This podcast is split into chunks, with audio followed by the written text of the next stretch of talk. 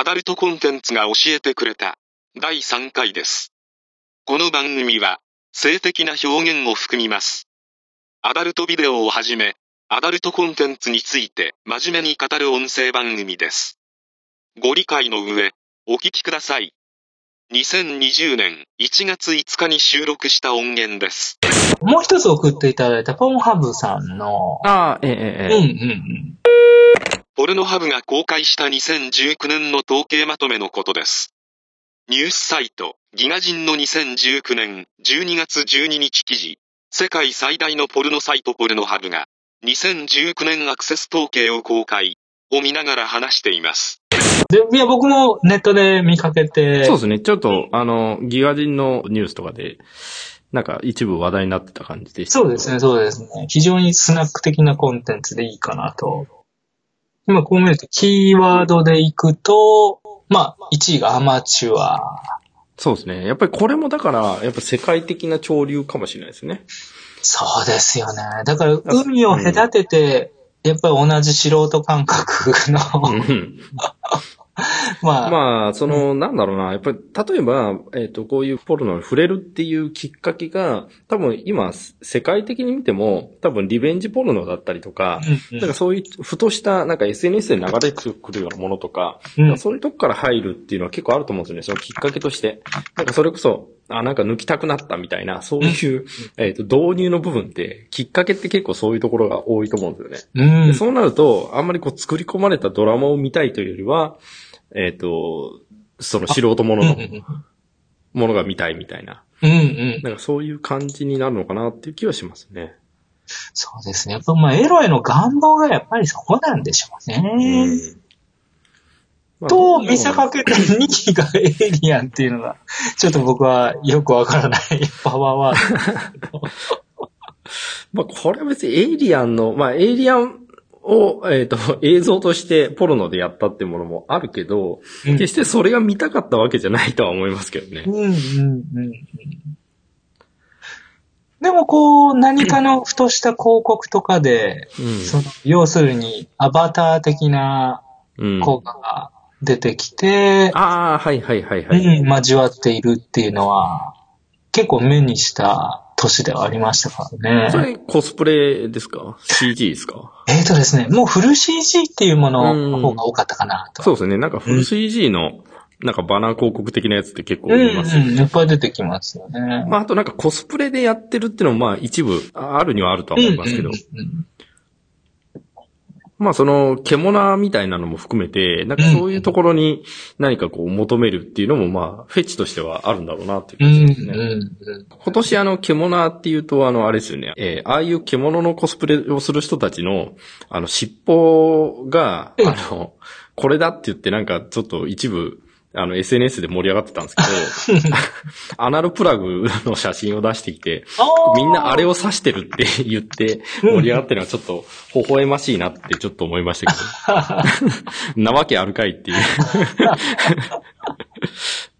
願望も含めですね。えー目的としてそれをやってる人はもちろんいあの一部いるけれど、うんコスプレでやってる人はいないと思いましたけど、まあそういうしあの妄想から、まあ新しいエロコンテンツができてくるんで、そう。まあエロ、エロ漫画だったり、うんまあビデオにしたり、まあそういう妄想は重要ですけどね。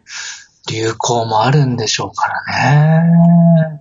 あ、そうか。一応このギガ人の解説によると、あの、エイリアンが入った理由は、あの、エリア51にアメリカの、うん。あの、UFO があるんじゃないかって言われてる基地ですね。あそこになんか、ナルト走りで襲撃しようっていう、なんかあの、コミュニティというか、なんか、イベントが立ち上がって、で、それがすごい人が集まったんですよね。10万人とかなんか集まったんじゃなかったっけ、で、それで本当にやるのかみたいなのが話題になったっていうところが、まあ反映されてんじゃないかっていうは風に解説されてますね。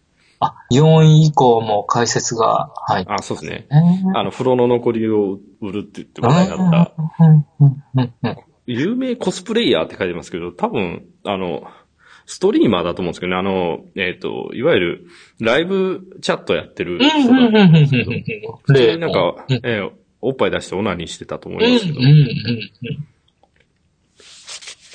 うんうん。うんうんまあ、そういう意味では今年は結構僕はライブチャットは衝撃的でしたね。まあ、うん。僕がようやく今年初めて見たっていうところなんですけど、あの、チャターベイトっていうええサイトとか、あの、投げ銭ができるうん。サイトですね。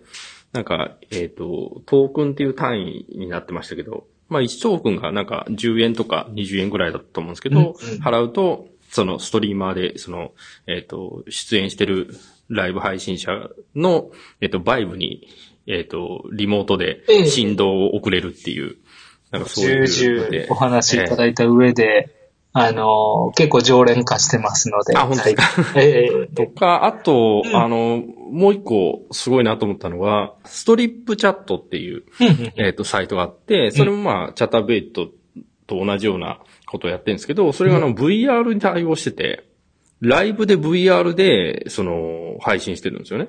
ほー。まあ、本当はあの、一部なんですけど、でも常に、えっと、5、6組はやってて、はー。それがね、結構、こう画質も綺麗くて、うんうんまあ Wi-Fi であの、オキラス GO っていう2万円ぐらいのゴーグルで見てるはいんですけど、はいはいはい。あ、もう配信からも完全に VR コンテンツなんそうです、そうです、そうです。うんで、多分、その、サービス側が VR カメラとか機材を渡してるんだと思うんですよね。その人気のある配信者に対して。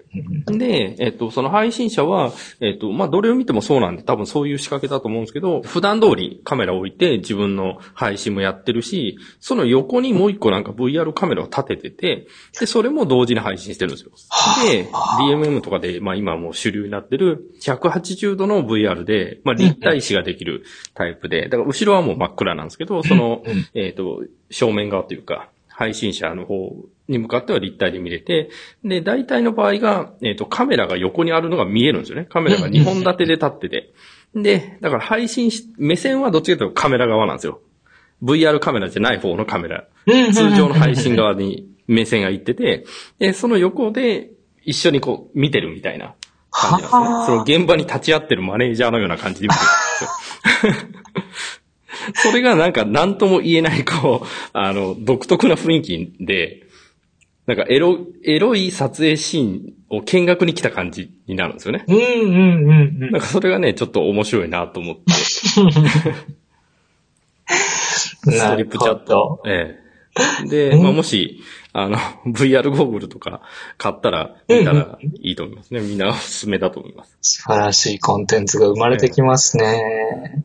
それもね、配信を見るだけは無料で見れるんで、その、えっ、と、そのストリップチャットも、えっ、と、えー投げ銭ができるんですけど、まあ、それは有料ですけどね。うんうんうんうん。結構面白いと思います。なるほど。なんかね、こう、キーボードとかを、あの、よく配信でもなんか、下の方でこうキーボード打ってるのが見えると思うんですけど。まさにキーボード打ってるっていうのが見れるんで。で、あの、結構人気のある人たちなんで、こういくつも配信同時にやってるんですよね。うんうんだから、チャタベイトでも出してるし、チャえーストリップチャットでも同時に配信みたいなことやってて、その場合、キーボードがなんか2つとか3つとかあるんですよ。その配信してる数だけ。ああ、ええええ見たことありますね。だそれに対してこうキーボード打ってるから、すごいなと。左で、あの、A のサービスに対してのうんうん入力してて、で、右でなんか他のサービスのなんかスクロールをしてたりとか。うんうんうんうん。まあやっぱり、あの、人気になってる人はすごいなって思ってみましたけど。いや、結構あれは上位者向けの、こう、なんて言うんでしょうね、生々しさっていうのを感じるので、ええ、ええ。いや、すごいですよね。いや、深いですよ、あれはス。トリップチャットでね、名前は全然覚えてないんですけど、うんすごいなと思ったのが、なんか中国系の人だと思うんですけど、すごいなんか雑技団みたいな動きをする人がいて、なんか逆立ちをしながら、あの足でバイブを、こう両足でバイブをこう、かかとで掴んでこう入れたり出したりするっていう技をやってる人とかがいて、すごいなと思いましたけど、絵面が、絵面が強いです。これがエロいのかどうかはちょっとわからないですけど、人によると思うんですけど。これのページを、まあ今、あのーえギガ人のうん。で、ぐーっと下がっていったときに、はい。あの、各国のこう、キーワードの分布図が、はいはい。世界地図があって、ええ、えっ、と、何が人気だったかっていう、えっ、と、カテゴリーなんですかねカテゴリーですね。もう、キええーワードというか、どういうジャンルの動画を見たかっていうやつですね。うんうんえええいや、要するにまあ、今、ロシア、ロシアが変態になってるやつですね。え今見ると、まあ、変態という。え、ええ、ええ。これはどうですか？僕の認識としては、こう、アニメーションのイメージが強いんですけど。あ、あの、ここで言う変態はアニメのことだと思うんですよ。うん、うん、うん。まあ、あの、そこを深掘りせずに行くと、あとはまあ、ジャパニーズ。が、そうですね、中国とかはジャパニーズになってますね。うん、まあ、日本も含めですね。エジプトの右側は、エジプトの右側は、えっ、ー、と、ジャパニーズになってますね。サウジアラビアがジャパニーズサウジですね。イランとか、イラクも入るんですかね？がアナルになってますね。うんうんうん、で、インドはインディアンで、えっ、ー、と、ナイジェリアとかがまた、まあ、やっぱりエボニーってところに入って、あ、ナイジェリア。ああ、そうですね。北の方はアナルで、うんうん、えっ、ー、と、アフリカの南のも、真ん中から南はもうエボニーですね。うんうん、まあ、まあ、人種的なところですよね。まあ、エジプトとかもアラブになってて、まあ、その自分たちに近い人種っていうところですよね。うんうんうん、でも、それ以外がみんなレズビアンっていうね。いや、そうですよ。だからやっぱりね、レ もうおっさん見たくねえっていうのは結構あるんだろうとは思うんですよ、ね。いやー、強いですよね。この、いや、要するに、ええ、あの、まあ、変態とジャパニーズをこう同じくジャパンコンテンツとして考えたときに、ええ、あの、もう二極化する、やっぱりジャパンコンテンツの強さっていうのが、まあやっぱり日本のアダルトコンテンツの、まあある種のこう、えー、言い方あれですけど、極まり方というか、が、まあ特出してるっていうのは、まああるんだろうなと思いますね。その、まあガラパゴス化してるとも言えると思うんですけど。ああ、そこですね。やっぱその、なんかフェチなものだったりとか、なんかその、まあ縛りにしても、なんかそういうところにすごいこう、特化するっていうのはなかなか他の国の人たちの発想にはないのかなって気はしますね。なんか海外で、なんかあんまりそういうところに特化してるのって、まあ結構 BDSM とか、なんか、あの、部分的にはありますけど、でもその、なんていうかな、あの、エロスで極めようとしてる感じはしないですよね。なんかその、激しさとか、なんか、特殊だから切り離すみたいなのはあるけど。そうですね。うんハードコア寄りなところが。そうですね。なんかソフトなものでもマニュアックを極めるっていうのは結構日本っぽいっていうか、まあ、オタク文化に近いのかなって感じはしますけど。そうですね。うん。いやー、やっぱり、まあ、物騒な話ですけど、世界大戦っていうことを考えたときに、うん、ぱり次の同盟国はロシアになってくるのかなっていう。どうなんですかね。そうなると中国も入っちゃうような気がします。本当ですね。でも今ね、中国のね、アダルトビデオがね、伸びてますよ、多分。あの、クオリティがね、すっげえ上がってると思います。うんうんうん、ちょっとね、今タイトルがごめんなさい、パッと出てこないんで、もうちょっと諦めますけど、うん、めちゃめちゃね、あの、映像の質が高いエロ動画をね、いっぱい作ってますね、うん、どうも。はあ。海外の配信系では割と増えてきてて、うんうん、で、まあそういう意味ではこれ、来年とか中国からジャパニーズはなくなる可能性は十分あるような気がしますね。なるほど、いい予測感が。うん。うんうん。で、むしろ日本の人がそっちに憧れるっていうのも十分出てくるような馬力を感じますね。向こうコスプレが強かったりとか、そんなイメージもあります。うすね、うん。まあやっぱりスタイルもいいし、うんうん、まあやっぱりその、人口が多いんで、やっぱり天才もいっぱい出てくるし、うんうんうん、まあパフォーマーの能力も高い人はいっぱい出てくるんで、やっぱり結果的には力負けっていうのはあり得る可能性はありますよね。やっぱアスリートに近いものがありますね。そうですね。だからまあ、日本はやっぱりそういう意味でこう、グローバル化っていう言い方がいいかわかんないけど、他の国の人たちが、まあある種求めるものっていうのも意識しながら、うん、まあガラス、パゴス化も半分やってみたいな、まあなんか50%、50%みたいな感じで進めていくのがいいんだろうなって気がしますけどね。うん、そうすると、なんか他の国にないあの、特殊なものっていうのを持ちながら、えっ、ー、と、他の国に通用するものが作れるんで、うん、まあ、今後のアダルトコンテンツはそういう流れで作っていくといいんじゃないかなって思いますけどね。素晴らしい。逆輸入的な。僕はちょっと怖さも感じたのが、うん、まあ、あの、一回戻ってレズビアンっていうものが分布的に非常に多いんですけど、こう、なんて言うんでしょうね。生殖本能と言いますか、うん、女性同士で繁殖行為にはならないうん。ですけど、そこに対して男性がこう性的興奮をこう、求めていくっていうことへの、ちょっとした危機感っていうのを覚えたりとか。うん。うーん、そうですね。まあ、それもあるとは思うんですけど。でもこう、まあ、うん。おっさん見たくないっていうのが、どうなんだろうな。まあ、ちょっとわかんないですけど、これが本当におっさん見たくないだけで、まあ、多分そうじゃないかとは思うんですけど。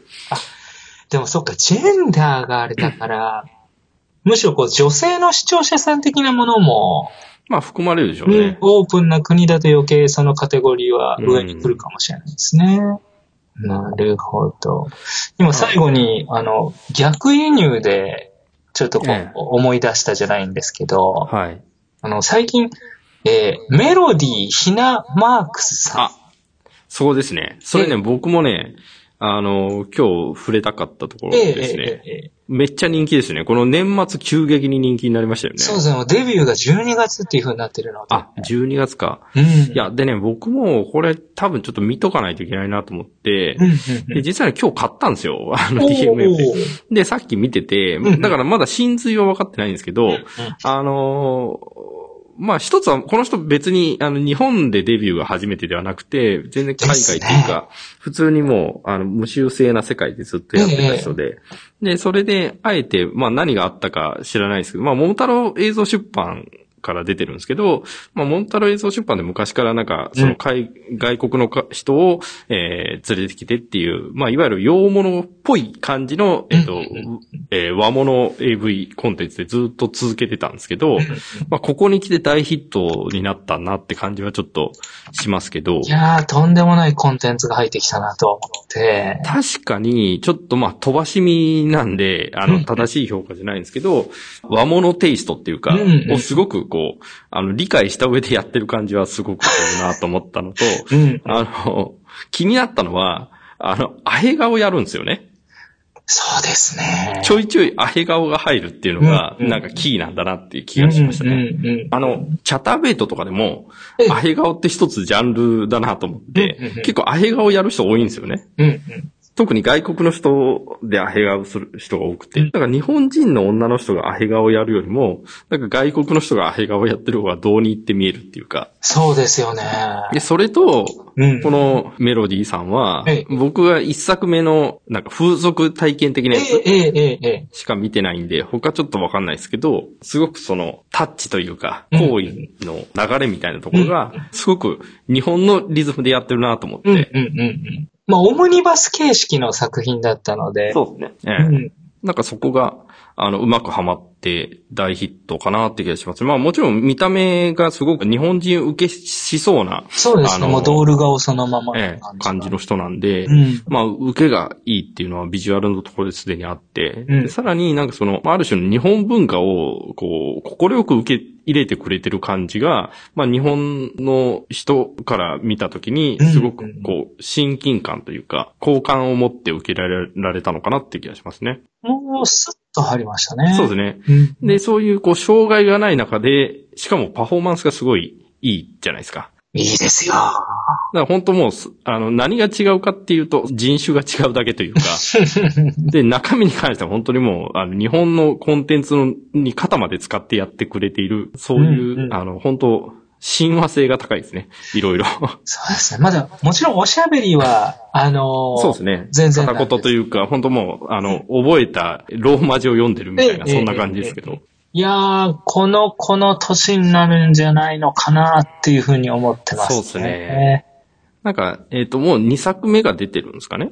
そうですね。どっちが先かっていうのがあるんですけど、デビューが白い妖精の方かもしれないですね、もしかして。ああ、どうなんですかね。あ、12月18日。うんうん。あ、一応、あ、イメージビデオ的な感じがしますね。うんうんまあ確かにちょっと、こっからの動きが注目される感じでしょう、うんね。うん、うん、うん。もう古い言葉では黒船なんですけども、もう全然そんな時代でもないので、確かに。今後に非常に期待感がある。そうですね。なんか急に来ましたよね。急ですね。まあもちろん、ほんと最近の逆輸入デビューなので、うん。うん。使い方を間違えずに言ってほしいところがありますね。そうですね。まあちょっと危ういところが結構あるかなっていう気はしますけどね。まあ僕的にはどうなんだろうな。まあ、それはもう今日言った人たちはみんな期待なんですけど。うんうん。まあやっぱり今、僕の個人的な注目で言うと、その、あれですかね。えっと、ブロッコリー妄想族の佐藤理子さんかな。がちょっと今後の動きがすごく気になりますね。めちゃめちゃ人気になっちゃったんで、ちょっとこ、こっからの動きは結構難しそうだなと思うけど、なんかもうすでに、あの、続きの作品がいくつも出てて、割とハードめで頑張ってやってるんで、頑張ってっていうかハードめで進んでいく覚悟を持ってる、なんか、本当挑んでいってる感じがするんで、なんかさらに化ける可能性があるなっていう気はしますね。これは抑えておこうと思います。ええ